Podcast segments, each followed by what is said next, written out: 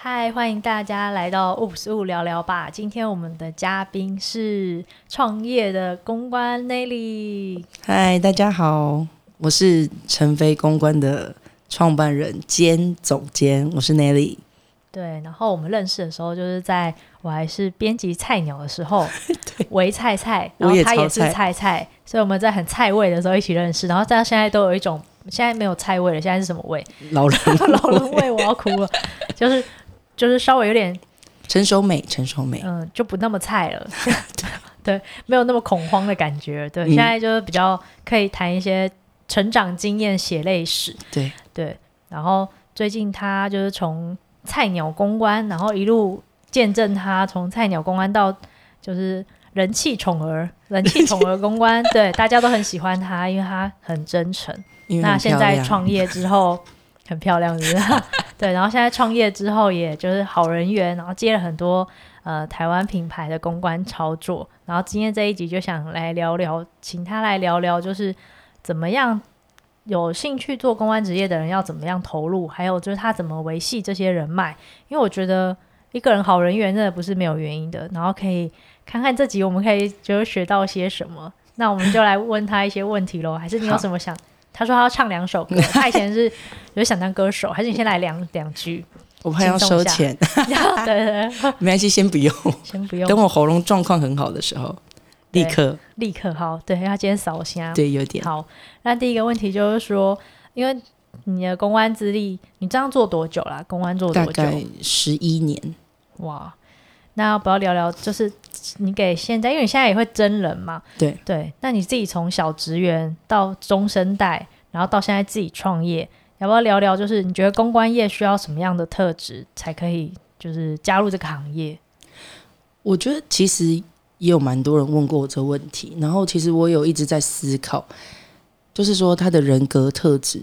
其实我觉得，其实最重要，应该不是最重要，就是第一点可能是友善，因为其实大家都知道，公关其实就是。要一直的跟人家沟通，因为你要把帮忙把品牌的资讯传达给媒体啊，或 KOL 等等的，所以我觉得你第一眼的那个跟人家沟通的那种友善的感觉一定要呈现出来，因为如果你一直摆个臭脸，或者是让人家觉得很难靠近的话，那其实你连第一关都很难踏出去。对，然后我觉得像还有就是因为。呃，我们在现场，比如说记者会现场，有很多东西是要立即性的处理，所以你的逻辑要很清楚，反应要很快。所以很多人都说，像因为我自己是双子座，其实双子座就很适合公关这个产业，因为你需要天马行空，就是你在写，比如说新闻稿的时候，你需要非常的天马行空，因为你要想很多的词。那你在现场的时候，你也要反应快，所以这完全是符合双子座的个性跟他的特质。所以我觉得，如果有双子座的小朋友，你可以考虑选择公关这一块。嗯，对，就是个性要灵巧。对，如果非本科系，你觉得容易吗？你自己是念什么科系？哇，我超级非本科系。对啊，因为我自己在大学的时候其实是念呃资讯传播工程，就是至少有传播两个字。对，应该说好，因为我中间有转学过，反正我一开始念资讯管理。就是写城市的那一种城市语言，那非常的困难，我完全没办法理解的那一种。然后后来我是在呃准备要毕业的时候，就觉得我这个学历出去到底到底要做什么工作，我有点迷茫，到底要做什么。所以后来我才去又去读了研究所，然后去读了呃传播管理研究所。那其实传播里面就分很多，有新闻啊，有广告啊，有公关。那我就在研究所的时候就。有一点找到自己，好像符合我自己人格特质的工作这样子，然后后面才开始了这段这段旅程。对，然后因为念传播管理，它可以做的工作很多，像是你也可以从品牌端去做。对，那为什么当时你选了就是从公安公司开始做？其实我最一开始的前两年是在做活动公司，活动公司就是大家知道那种办 trust 的那一种。嗯就是也是一个能文能武的工作，就是你要先写一些企划案，然后你到现场还要执行面。那企划案就是呃，我们那时候做的比较多是像寿险业跟保险业，呃，寿险一样的 寿险业跟直销公司那种大型的尾牙或者是家庭日那一种活动，所以你必须要从头帮他们计划，就是比如说一个活动里面一千多人、五百多人，要怎么帮他们规划活动，然后到现场之后还要在比如说后台控制所有的灯光、音响这些东西，所以我其实算是从硬体面开始学习的，然后所以后面在做记者会的时候才会比较得心应手一点。有人会感觉到你在那个场控上面啊。就是很多人怕做现场，对，因为大部分的公关可能比较稳一点，没有机会接触到那么大场的活动，对对对，都是从小型参序，除非你是很大的品牌，对，才有机会做到大场。加上疫情，现在要接大场的机会又更少，很少，对，对，刚好就是一个磨练，对对对。然后你从看小公关开始什么都做，对，然后到后来又接了国际品牌的公关，对。对，然后又自己创业，是什么契机让你决定自己创业啊？呃，其实我我活动公司之后，我就去做了公关公司。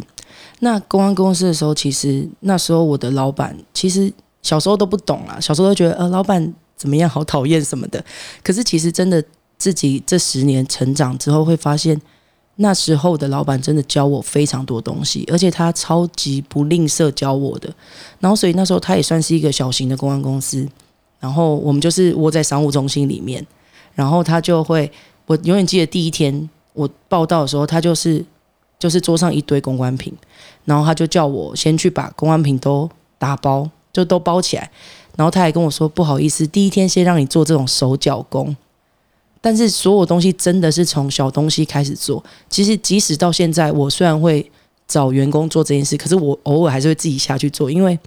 有时候就是你在从包东西的过程中，你还是可以感受到，比如说我们随便讲，比如说眼影，它有分色号，那你跟这个编辑熟，你就会知道，比如说他喜欢粉红色，他喜欢什么颜色。其实从这从这个小地方，你也是可以做到一些用心的小一一个小部分。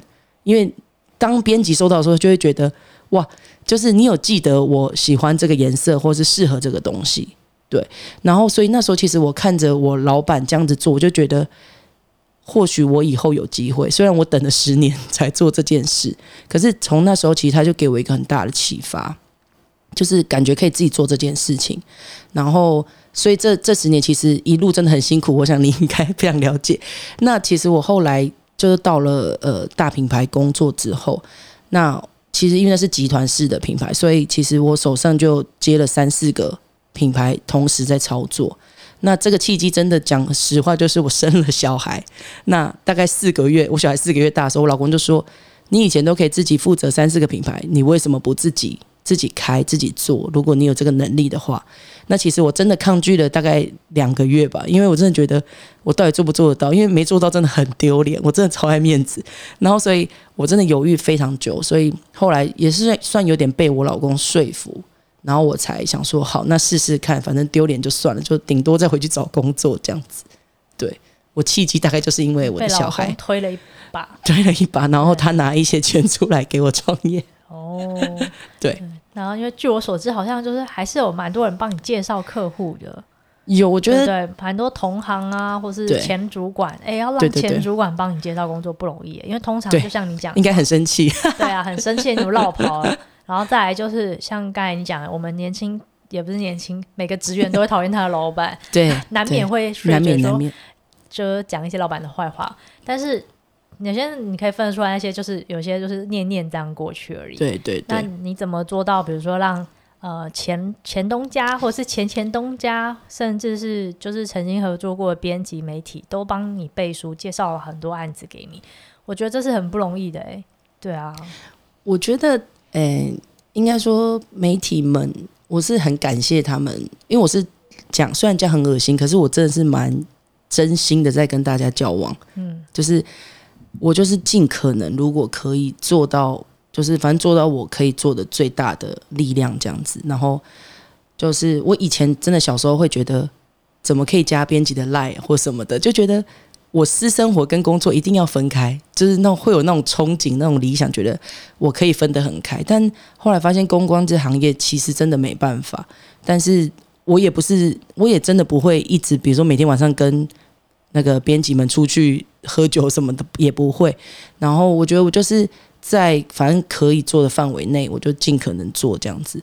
然后我觉得也真的很感谢这这两三年来，就是编辑真的是帮我介绍蛮多的客户。那我就是尽力做了，就把它做做到最好这样。然后我前老板的话，我觉得他们当然还是会开玩笑说，就是就是很气我为什么要离职。可是我觉得我也是会跟他们讲说，我还是得自己试着闯闯看吧。都一把年纪了。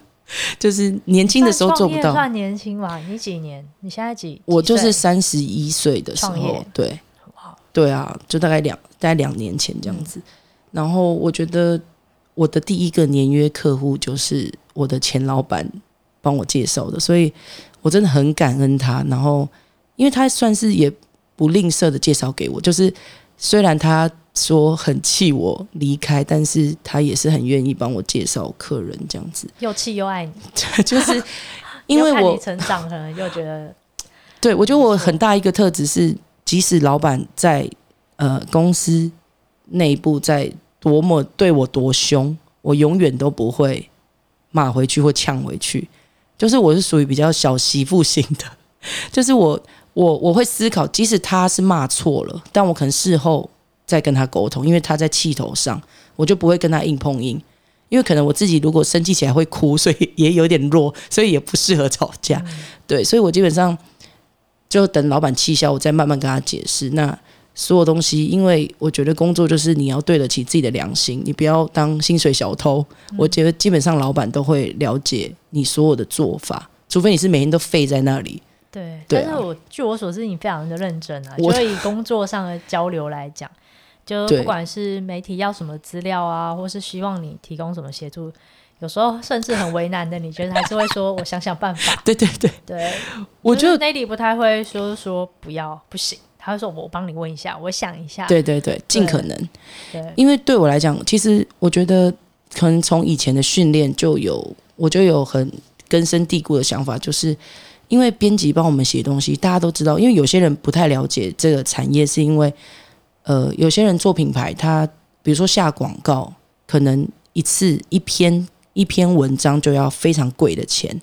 但是我们做公关操作，就是呃，编辑帮你写，等于编辑当然是领公他们媒体的薪水，可是其实我们没有付钱给编辑们，所以其实编辑不是理当对对对对，所以我觉得有时候就是有些公关可能对编辑很没礼貌，我觉得当然。呃，如果是有些事情，比如说编辑真的态度很差或什么，那那就另当别论。可是我觉得，当然编辑有想要帮我们曝光的时候，然后他有所要求，我就会有一个强迫症，我就会立刻处理这件事情。因为我觉得，当人家愿意帮你曝光的时候，你就要好好把握这个机会，因为这机会真的不是每天都有。所以我就会尽可能的，就是达成编辑希望。比如说，他们真的只是希望一张图或是一段小文字。这种对我们来讲就是可以立刻处理的事情，我就会赶快把它处理掉。对，然后或是即使到现在已经自己开公司，那客户的部分，即使这篇曝光，讲实话对我来讲可能没有多大的帮助，可是我觉得如果可以帮到编辑，因为有时候编辑也是会有稿量的 稿量的那个压力，所以如果可以赶快帮助他把这篇稿子上上上去，我也我也会尽可能达到他希望的这样子。嗯，对。那现在你手上比较多都是台湾品牌的客户吗？嗯，比较多，比较多，多数吧，大概占一半一半，占一半。对对对。那你觉得像在做台湾品牌跟国际品牌有什么差别？呃，差别是，呃，台湾品牌比较多，我是会直接对老板，嗯，就是花钱的人，嗯，所以有些时候就是我们常会讲说，老板做品牌就是要把钱砸下去之类的。可是我发现。这些话就是当你自己做老板的时候，你就会了解，因为你要一次砸个几百万、几千万下去的时候，那真的不是眼一眨就过去的事情。所以在跟台湾老板沟通的时候，你当然需要解释得更细节一点，让他们了解。那国际品牌的话，通常对的都是下面的 team，比如说行销 team 或是呃总监啊、经理等等的。那基本上其实他们都已经很有经验了。所以他们给的指示就是会很清楚，说现在就是要做什么做什么这样子。那台湾品牌的话，就是我们可以陪着他一起成长，就是很多个部分也都可以做到。其实我觉得有时候跟台湾品牌做其实也不错，是因为他们可能连在研发的时候都会问你一些意见，所以其实这过程研发过程也是很有趣的。对，如果可以见证一个品牌从小小的，然后慢慢变大，好像生小孩一样。对对对，因为真的真的，因为我自己之前好想要自创就是品牌，但我发现自创品牌，对，但这件事真的不是一般人 做得到，因为真的很困难，很困难。因为除了钱之外，你要很有热忱，因为这是一个长期抗战。因为像我昨天才跟我另外一个客户，他是艺人，然后他自己创了一个保养品牌。但他是艺人，已经其实他的宣传力已经很够了，可是他还是觉得做品牌真的不容易，因为我们的产品要让大家用的有效有感，然后又要长期研发新的东西，然后又要在台湾取得一些成分，或者甚至国外，这都是一个很艰难的过程。对，那你看刚才讲到。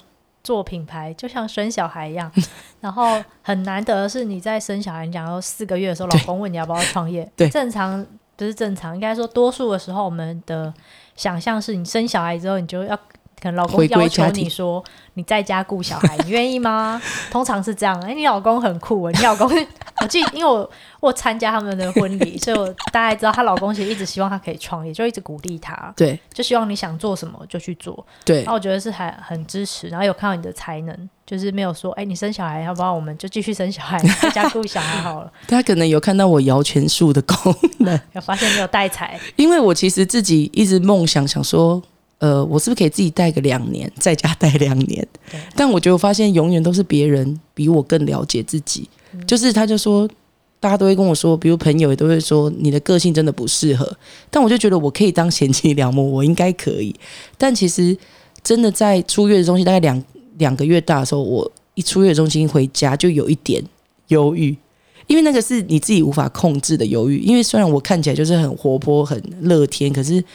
在夜深人静，就是凌晨起来喂奶的时候，那个忧郁是突然袭来的，你就是无法控制，所以就会真的是会莫名的哭啊，或什么的，那个很可怕。然后，所以其实可能我老公也把这点都看在眼里，然后加上我以前在品牌的那个辛苦，然后换得到的薪水，真的超级不成比例，所以他就会觉得我应该要做自己觉得有兴趣跟。有可以换来我自己应得的的配的钱，反正大不了就是再去找，再重回看。对，因为我以前真的在品牌的时候，真的常常，比如说晚上十一点才下班，那那时候只有我们两个人，所以他回到公司接我。那接完我回家之后，我们真的就洗澡睡觉了。所以那时候不用说生小孩，我根本连跟我老公长什么样都有一点对。所以真的，一路他就是都是，因为我们也交往非常久了啦，从学生时代。所以其实读研究所也是他鼓励我，那加上可能他金牛座，所以他就觉得可以赚钱，我就应该要好好思考，就是要有自己的工作，这样会比较有自己的人生，这样不要为了小孩就整个就是待在家里或什么的。但因为我那时候也讲了一套理论，就跟他说我在家带小孩也是可以活出自我之类的，对。但后来是被他说服了，可能他鼓励你，因为你本来就有点想做。对，有一点，但是真的没有那个勇气。对对对，因为真的就像你讲的，没做起来很丢脸，都是同行啊。对，而且因为当时我真的不知道我的客源在哪里，所以其实蛮感谢前东家超级老板给你介绍了，对，算是第一桶金的概念。对对对，因为没有他，其实他就是给我一个定心丸，因为他就是做一年了。对，我们确定合作，确定有年约之后，我就觉得，那我是不是可以安心的做这件事？因为等于跟我以前薪水可能差不多的时候，那我就等于就是一样在工作的概念嘛，至少有一笔钱，就是、你只要在每一个多的都是多出来。对对对对，就是这种想法，然后就慢慢的做，那每一件事都把它做做好这样子。所以你看，身兼母职，然后同时又是创业中，然后从艺人公司，现在就慢慢找小帮手一起来加入。对对对。因为我原本以为我什么都可以自己做，结果后来 发现真的还是需要喊喊声的时候就需要，对，没办法，对啊。接下来下个十年，你觉得你的目标在哪里？如果从三十一岁创业，你希望你四十岁的时候会是什么样子？我其实是希望可能是一个可能有中型规模的一间公司了，大概几个人啊？可能十到十五，但真的是梦想，因为我现在光要找一个人。我都会思考很久，因为有有些公关公司大家知道，就是说其实不用人力非常的多，但因为我希望不用，因为大家都知道公关公司要加班到很晚，那我自己比如说可能四五点就想要回家陪小孩，那我希望大家就是跟我一样早早下班，就是拥有生活是一件很重要的事情。那所以我当然希望就是好人多，然后大家分散做一些事情，然后。大家可以早点回家，拥有自己的生活比较重要，所以我希望可以，就是未来十年可以扩大一点到这个这个境界，这样子。嗯，对，祝福你成功，希望可以。对，对啊，反正现在就慢慢稳稳的做啊，然后看到时候能走到哪边。对，我觉得有家人的支持才是最重要的。对，就是总比你要创业，然后另一半跟你说就在家顾小孩不行嘛，小孩哭了，对对，没有妈妈什么的，对，那那个负能量有爆表。对对对，真的有支持非常重要，还有钱的支持也很重要。对啊，收入的支持，方方面面，就至少可以独立自主买想要的东西。才刚买，这不要说出来。对对对，我们都喜欢买东西。对。对，就是你至少不用请款啊，或者是请示啊，这样会被念啊、嗯，不小心被发现才是。对，对，就要请，就是自己过得了心中那一关，我觉得比较重要。然后你自己也可以，因为自己是老板，你更知道哪些时间你可以切出来陪小孩。对对，没错，你就不用为了请一个什么假啊。对，但如果现在想要生第二胎，也是。要思考一下，就是有刚刚有来路上，我们在聊生小孩，他也想生第二胎，杰利想生第二胎，我觉得哇，好伟大。没有，我真的还在犹豫到底该不该，因为一个小孩真的非常的无聊。嗯，对，看得看他看得出来，他非常的无聊，他很无聊，找别人的小孩玩嘞。但就是不能每天都找别人小孩，邻居嘞，邻居也觉得很烦吧？要不要自己生一个之类的？对，跟邻居借一个来玩。我们隔壁真的有跟他一样大的，可是真的没办法每天都混在一起玩。嗯、对，所以我这件事也得认真思考，因为我也得对我的客户负责，不是以前可能你知道想想生就生，想育婴假就育婴假，现在育婴假现在请假的对象就是你自己。对，想说他我可能自己也不合准，因为太多事要做。对、嗯，那我还有什么想问的？我想一下，有没有什么我没问到，你还想跟大家讲？因为还蛮多，我记得哦，我想到问题就是说，蛮多编辑啊，或者是公关啊，嗯、原本在职场里面当员工，嗯、那因为我们接触到这个产业的人，所以很常有人会问说，哎，那我发案子给你，你就做一下。嗯嗯嗯。但怎么从？因为我觉得你是相对来说是你本来就想做这件事情。嗯。那我觉得其他人的动机可能没有那么强。你想要给，比如说这些要尝试的新鲜人、新人啊，因为你目前也有当两老板两年的资历了。对。你想要给这些微创业的人什么建议？就一开始要什么心态去度过？假如他们没有一个这么好的老板，可以给他年约客户，对不对？哇，我真的说真的，我现在回去思考，我觉得真的还是客源是最重要的，因为稳稳定心情。对，你千万不要呃。觉得，因为说真的，公关就是有一个人脑跟一台电脑，你就可以开了。就是，然后当然人脉这些的，可是千万不要就是自己就觉得好，我就先开了，然后公司什么都申请好。可是因为你不是那种街边店，会有路过路客来，所以你的客人要先有，你才能这件事情才能继续下去。所以那时候我一直等于我在留职停薪的时候嘛，那。当然有朋友请我帮忙，那我就开始找我的潜在客户，就是什么人以后先谈谈看嘛，他以后有没有机会变成我的客户？那如果比如说他意愿已经有九成了，那可能都先口头谈好了，那觉得这件事情感觉可以行，可以成，那你再再开始你的开公司这条路，因为如果你真的就这样开了，因为你不是卖商品，对，所以如果你。真的没有客人，你就完全的没有收入，所以这件事情非常的恐怖。对，所以我觉得一定要先，你先思考好你的客源从哪里，因为有些人，比如说他从大公关公司，他要自己跳出来，可是他可能已经跟某几个品牌的窗口感情很好，已经谈好，我跳出来之后你会给我，那当然就没问题，就跟着你一起走，因为其实也蛮多这种案例的，就是直接跳出来，那就直接把这几个品牌带走，这样子也是一个。也是一个机会，对，就是先找到自己的潜在客户，对，然后还有我觉得还有一点就是，比如说去看到自己的强项在哪边，比如说那里就是执行跟跟媒体维系的关系非常的好。嗯嗯，可能这一块就是他擅长。那每个人擅长的不太一样，可能有些人擅长就是进网红啊，或者是不同的。我超我超不擅长的，也没有啦，就是专注在一个领域。等到你公司够大，就有人可以请人来做这件事情。对，对，我觉得这个也需要很多。现阶段可能一开始就是先打强项。对对，然后会结盟吗？你们会跟别的，比如说小公关公司一起合作吗？我会跟我不太呃，比如说呃，口碑公司或者 KOL 公司合作，就是、因为有时候对对对，有时候是一个大的案子，那里面有很多很多分很多块要执行，那我就会找一起，就是找其他公司一起合作。对，然后对，差不多差不多是这样，就是。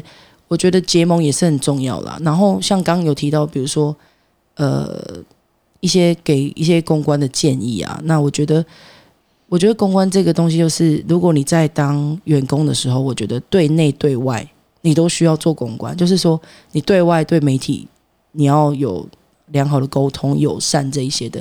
但我觉得对内也是，因为你永远就是不会知道这个人，因为有些人可能就，呃。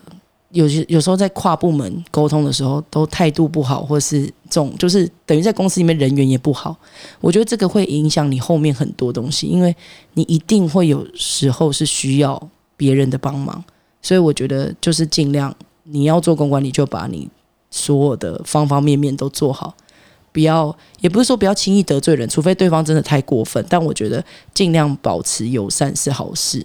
嗯，对，还有真诚，你刚才讲对，没错，我是真的，因为其实我自己要出来开的时候，我也很担心会不会是因为我以前在大的品牌媒体才赏脸帮我报道，所以我这件事也是我要开公司犹豫的很大的原因。嗯，对，就实是实实际上证明就是人品还是很重要，就是，但当然我们还是要给编辑一些就是很。很完善的资料跟对他们需要的东西，专业跟专业跟人品 加起来就 就我们刚刚聊到的专业，对对对，对，立足之地。不然如果你你有人品，你没有专业，人家也很难就是委托一个专业的案子给你。对对，对，对、啊，不要让编辑觉得这一切很困难，人家愿意为你背书嘛，对不对？我很感恩，就是有在听的编辑们，谢谢你们。对，我想我们的受受众群蛮多是从业，对不对，对？我爱你们，要一个一个念出来嘛。那你就像金钟奖得奖一样。哎，说真的，感谢谁？以前公关公司的时候，最痛苦的一点是，你要把脸人的脸跟名字。记起来超难。我跟你说，我脸盲，我现在不行。我小时候可以，我现在不行。我记不起来，我知道那个人谁谁。超难，超难。但我都记得那家媒体的名称。那我可能名名字我要想一下。有点，对对对。除非已经已经认识很久了，就是比如说已经十年那种，但几个月的我都，除非还有一个可爱的。昵称对之类好记的，对，但真的名真的记不起来。对，这个是专业的一部分，因为你叫不出人家的名字，会有一点不礼貌。就要练习。对，像所以你现在字词讲不出来，是不是？糟了。不不不不会，但是像你的名字是到现在还会有人念错。没关系，我都说吴彦霖、吴姓林，然后还有什么林，我都可以接受。没有人念吴女林吧？没有，大家就都念一边，我都说没关系，我都承认，然后会打电话来。然后我就我都说，我我以前会纠正，就是说，哎，是念什么？然后我现在都会直接顺着对方的话说，哦，好好好。然后我只是，然后什么事情吗？然后你人也蛮好的，没有，因为我觉得有时候解释无济于事，而且让别人误认也蛮好。可是，哎，我现在想起来，我在当小公关的时候，其实也遇到蛮多，比如说被编辑挂电话，我这样会不会有点污名化？我跟你讲，现在美妆圈的编辑真的几乎全部每一个人都超好，真的。可能不好的离职了，我开玩笑的，没有，就是有几个，比如说，真的是你打电话给他，他就会说：“我现在很忙，你为什么要吵我？”真的以前很啊，我也不能说很多，有一些。然后比如说，是不是 是谁？然后有一些小技巧，比如说，比如说他们不能坐在同一桌。这种有趣的，这个我可以再另开十集 讲这个，然后再来十集是不是？好，下一集我们就聊那个公关跟媒体之间的秘辛，对，生死斗。对，比如说很友善的对你，然后转头就说他谁呀？这种翻白眼，是穿着 Prada 的恶魔那种，有这样吗？我个人比较少，我算是有点边缘人，所以你知道，你少来 边缘人。我我、嗯、我都听大家说说笑笑，我应该不在核心范围，因为我也没什么，我也我也不八卦，我，我本人也不特色。没有，就是以前，因为我现在是以抗癌起家，我现在走慈善事业。没有，你本来就是走很友善的路线，我走搞笑风。我们都以前呢、啊，如果你拿过那种媒体名单，你就会发现。有些品牌，呃，有些公关公司会在后面注记说这个人是写什么？呃，友善，友善。我应该最近还有一个不接电话，没有。我朋友好像都会看到，然后就会跟我说：“哎、欸，你的名字最近后面被写什么？”然后我就觉得很好笑，哈哈大笑。我说：“嗯、呃，那很贴切，很棒，帮我再备注一下。我喜欢搜讯息，搜讯息就好。可是我觉得你不接电话比。”就是接起来骂人哈，对，因为以前真的被骂过太多次了，被洗脸真的心情很不好。因为其实打电话这件事也是个劳力活，呃，对，因为应该说。以前本来记者会前就是需要确认他会不会来。十年前的时候，十年前讯息那些还没有那么发达。对对对对，那时候应该还是主要是靠信箱跟 mail 跟打电话、简讯。以前还会发简讯，但现在就是 Line 很方便。对，因为现在的人都有点资讯过载。对，所以大家可能会希望你 Line 我就好，我忙一个段落我来。我来看这个未读讯息是什么？没错没错。你打电话可能我正在参叙或者正在写稿，你讲了我也没在听。对对。反正大家就互相熟悉嘛，反正拥有备注栏的人就获胜。但因为我知道有些人不喜欢收 Line，、嗯、我好像也有听说，所以我觉得真的是方方面面小细节就要注意。对对对，就很多。服务过这些编辑们之后，你也可以服务 VIP 了。可以，但是我觉得美妆圈的编辑算都很友善。我觉得美妆圈是久了会有革命情感，因为大家都一起做蛮久。因为其实大家不在同一个产业，比方说你换线啦，或是你你不做这个产业啦，大家还是很友善，有可能一起都一起喝下午茶，喝了十年。对对对对，再再 怎么样都有邻居的情感。对，所以我觉得大家都是一个大家庭。所以我公关也是啊，就是像像看一起合作，就算 Nelly 以前我们常常是一起在工作上是对。对大公司的合作，对对对，然后现在到小公司，一开始到更小型一点的公司，单一品牌或多样品牌，然后到现在自己创公司，我觉得可以透过工作有一些缘分的交集，都是还蛮好的。那就算没有，其实也可以喝喝茶，聊聊生小孩计划啊，对对对，就是聊一些生活。我觉得他已经从。从那种喝茶的情感变比较有点接近真实生活的情感。对，而且我们住很近。对，我们住很近，但我们没有常约，我们在两年约一次。上次见面是他生小孩的时候，然后我们去吃早餐。对对对对对，反正没关系。如果我觉得感情好的话，不用常约，其实那个感情就在。对，但我们会很常赖啦，都是通常都我。粉，对，会沾互粉。我只有五百个粉，请大家帮我按赞。对对对，来粉丝团名称是什么？就是 Nelly。Nelly，好，搜寻一下就有 IG。我们会放在我们的那个收听链接上面，谢谢。但都是小孩的照片。对，那我们继续鼓励他为国争产。那希望之后有机会邀请他来再来上我们的节目。希望这一集的的内容对要想进这个产业的新鲜人啊，或是正在听的公关有一点激励。因为如果想要创业，就是找到支持的人。对，就算没有人支持你，至少至少你要自己支持你。对，或是你可以找银行贷款支持你。你觉得贷款要贷到多少啊？多少钱可以创业？一百万够吗？其实如果以政府规定，其实你五十万就可以，嗯、就可以有申请的公司行号。那我觉得你可以也是从接案开始也 OK，就签劳报单这种方式也是 OK、嗯。多少钱以后你觉得开始开公司会比较合适？多少钱以后？你说多少收入？有年约是不是就叫一定要开公司比较方便？对，因为有一些我当初会开，就是因为呃大的品牌他们会需要有发票去核销。然后跟公司对公司的合约，所以我觉得如果我用个人名义去跟他们签约，有一点不太合适，所以我才从一开始就坚持要开有限公司这样子。嗯、对，就是不管，但是真的很多，其实也是很多成本啦。对，就是房租啊等等啊，对，蛮多的。都是一个学习。对，嗯，所以是五十，你觉得就可以投入？五十好像可以开工作室。但对，我是说你，你实际上你觉得哦一开始创业多少钱？哦，因为你从一人公司开始做嘛，那其实不太用什么钱，不太什么需要什么钱。对啊，就是你有一台电脑，然后有个空间让你可以运用，至少二三十跑不掉吧？周转金呢？哦，那应该可以啦。其实一点点费用就可以。对对对。所以如果想要创业的人，至少要存下一笔。可以灵活运用的资金，然后再来做，对对对，就像刚才 Nelly 讲啊，人脑跟一台电脑，对，其实就可以。只是说，比如说你一开始就要做一场记者会，那你就需要一笔钱帮忙先垫钱，因为你给厂商的钱你得先付。那品牌可能到最后多少钱啊？我觉得最小厂的，最小厂你可能要这样讲好吗？嗯，因为我有做过超级便宜的厂，那你就是给我们一个区间，比如说最便宜到最贵。我觉得你做五十万会最安全。OK，对对对，因为你包含你的点心啊、你的场布设计啊，这些都是因为你可能一个月不止接一场，对对对，对，按、啊、你钱如果垫出去哇，所以也许二十不够。如果你有打算接实体活动，对对对对，绝对不够。如果实体活动，对对对，就安全了。嗯、对，但是你还有下一个月要烦恼，因为如果你五十都垫出去，那你下一个月你的房租什么的，对，嗯，都要因为你现在是一一人自己独资嘛。对对，你自己会觉得你想要找合伙人吗？还是说你觉得独资的优点是什么？呃，其实我在去年的时候就有一个跨国集团，他想要收购我的公司，但是我其实那时候手上有几个年约的客户，那我其实就很坦白跟他说，我必须对我的年约客户负责嘛。那我现在变到你们集团底下的话，那我这些。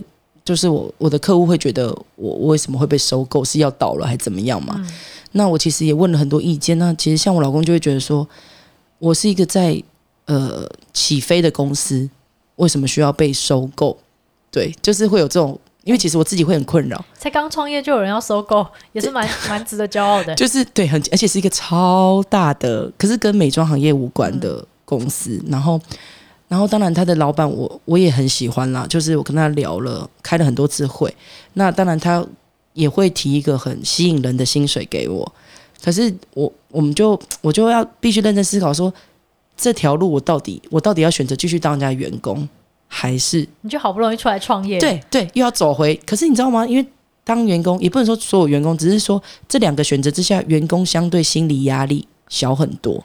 而且对方要给你一个很甜的薪水，对，然后你又有很大的办公室可以做，那我现在就只能窝在一个几平大的办公室，还在努力变大。对对对，但是人家已经在敦化北路之类，你知道一间很大的办公室，一整层。所以其实，在创业的过程中，你还要经过很多诱惑，很多诱惑超多。嗯，对，然后所以你就会，或是像我昨天才收到人力银行的高阶 hunter 问我要不要去做一间广告公司，也是。全球前十大的广告公司的高阶主管，但是我听到他开的薪水之后，我在想说，好，没关系，因为我其实人力银行的履历早就关掉，我已经关两年了。然后他说，因为他们是人力银行内部的人，所以他们看得到我关闭的履历，所以他们是直接直接内部的 hunter 就对了。然后他就问我，但是我就觉得哇，这个我真的好像没有办法，可是我还是会故意跟他说，还是我们可以谈合作。就是我可能当顾问，可能一个礼拜进去两三天，这种也是一个方法，这样子。嗯，对，因为我还是可以提出一些我这边专业的建议给他。对，所以真的很多诱惑。对，开始起飞了，就很多事情会去，很多其他的工作会去瓜分你原本想做事情的时间。对对对。但是当你开始挪去那边的时候，你反而自己原本开创那个时间就会变少。对，就谈案子的时间，因为对人就是这么多人啊。对对啊。但是因为真的开公司之后也很多。像我刚刚有跟你分享一些商业斗争，等等等的也是很多。甄嬛传，这真的是我对下一集来就匿名换一个名称，对，就这磁性的声音就换一个名字。对啊，但还有很多，比如说在品牌端的一些斗争也很多。你是不是很想来？我我觉得我可能要自己开一个，慢慢的讲。对，好，对，很多可以讲。好哦，那 好像还有很多很想讲，应该节目时间差不多可以收了。对。那我们就谢谢 Nelly 今天来。谢谢。那喜欢的话，记得帮我们订阅、分享。好，那相关的资讯放在留言的地方。谢谢大家，拜拜，再见，拜拜。